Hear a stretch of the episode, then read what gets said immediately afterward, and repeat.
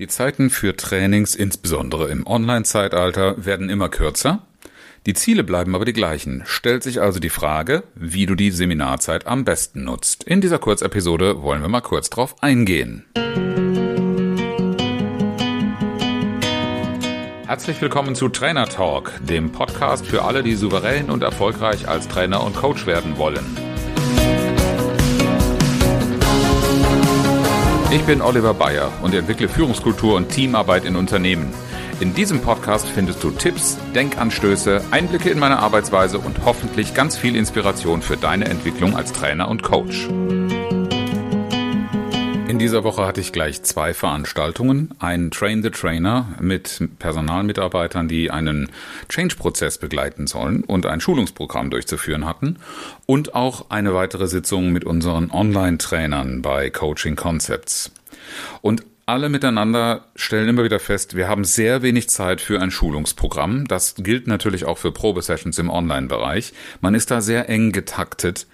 Und eigentlich hat man das Gefühl, dass es alles viel zu wenig Zeit, um auf alles eingemessen, äh, angemessen einzugehen.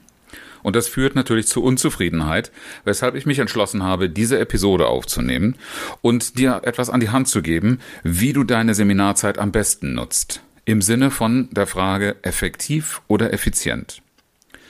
Es geht um eine Regel, wie du entscheiden kannst, was du weglässt. Weil irgendwie ist ja alles wichtig. Und dazu darfst du dich natürlich daran orientieren, was du zur Verfügung hast. Also, wie kannst du Zeit sparen und am Ergebnis auch noch ein bisschen sparen, weil alles kann ja nun mal nicht gleichzeitig sein. Also machst du doch mal bitte zuallererst deine PowerPoint-Folien oder auch deine Flipcharts möglichst voll. Und weil du wenig Zeit hast, redest du bitte auch etwas schneller, weil schneller reden wird dir ermöglichen, mehr Inhalt in kurzer Zeit zu transportieren. Rahmenbedingungen sind zwar eine ganz nette Sache, aber wir sind hier auf einer Leistungsveranstaltung, nicht auf dem Ponyhof. Das heißt, am besten fällst du gleich mit der Tür ins Haus. Wir haben ja keine Zeit, wir müssen unseren Stoff durchprügeln. Und ähm, wie die Teilnehmer sich fühlen, mein Gott, das wird schon nicht so schlimm sein, die sitzen ja nicht so lang da. Und wenn du dir natürlich dann auch sparst, immer dieses lästige Diskutieren und jeder muss noch was dazu sagen, sondern bleibe ganz klar bei deinem Leitfaden, von vorne in die Gruppe rein, frontal beschallen und dann wirst du bei deinem Ziel ankommen.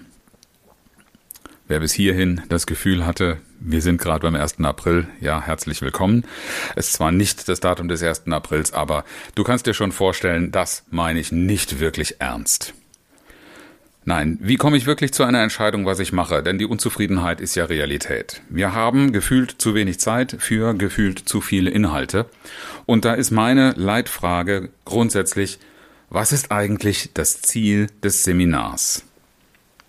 Und das Ziel eines Seminars könnte sein, Prüfungswissen zu vermitteln. Das ist teilweise wirklich auch das, was wir im Train the Trainer bei den äh, Online-Trainern haben, dass sie nämlich auf eine Prüfung vorbereitet werden. Nur dieses Prüfungswissen ist nicht das, was wir üblicherweise von der Schule, von Universitäten oder auch von äh, Handwerks- oder Industrie- und Handelskammern als Vorgaben, Lehrplan haben, das behandelt werden muss als Inhalt. Dieses Prüfungswissen ist üblicherweise der Nachweis, dass du weißt, wo der Hammer hängt. Das heißt, worauf es dabei bei der ganzen Sache ankommt. Und das ist in aller Regel nicht Inhaltskataloge runterbeten. Das ist, dafür würde ich als Veranstaltungsform üblicherweise nicht das Training nehmen. Nächste Frage ist, willst du Fachleute erzeugen in den Modellen, die du vorstellst, die du einführst im Rahmen eines Seminars? Und ganz viele Teilnehmer gehen ja in dieser missverständlichen Erwartungshaltung in Trainings rein.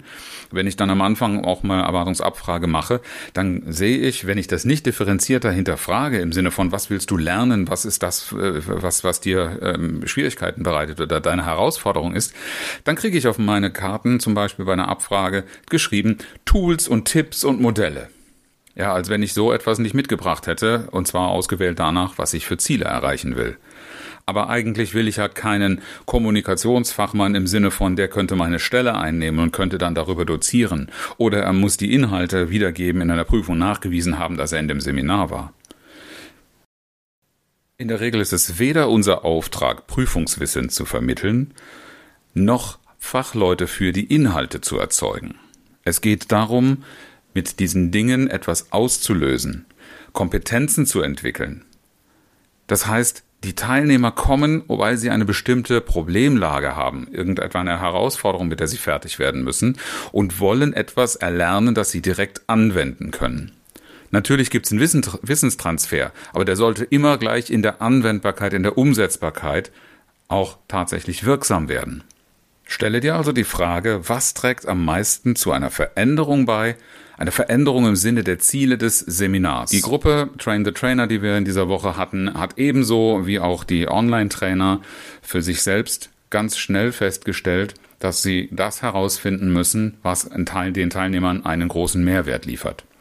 Daher diese Zahlen, die Zeiten, die du am Anfang und vielleicht auch am Ende zum Abbinden brauchst, um nachzuschauen, was sind die Bedarfe und wie gut haben wir sie erfüllt, was können wir noch dafür tun, die sind ganz entscheidend, damit du das Richtige anbietest, das Richtige durchführst und auch deine Effektivität, deine Wirksamkeit erhöhst.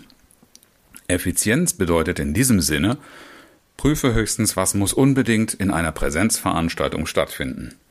Und vielleicht kannst du ja auch die detailreiche Folie ausgliedern, zur Vorbereitung deinen Teilnehmern schicken oder zur Nachbereitung und das mit einer Aufgabe verbinden, die sicherstellt, dass diese Inhalte auch zur Kenntnis genommen worden sind und danach ausgewertet worden sind, was ist das Hilfreichste für deine Teilnehmer, dass sie daraus gewinnen können.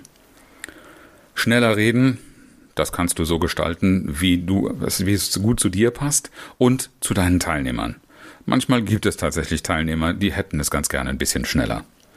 Aber die Rahmenbedingungen, gute Rahmenbedingungen fürs Lernen zu schaffen, das ist unverzichtbar.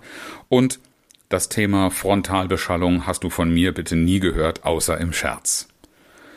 Das ist etwas, was ich persönlich immer als anstrengend empfinde und was ich auf möglichst kurze Einheiten versuche zu beschränken.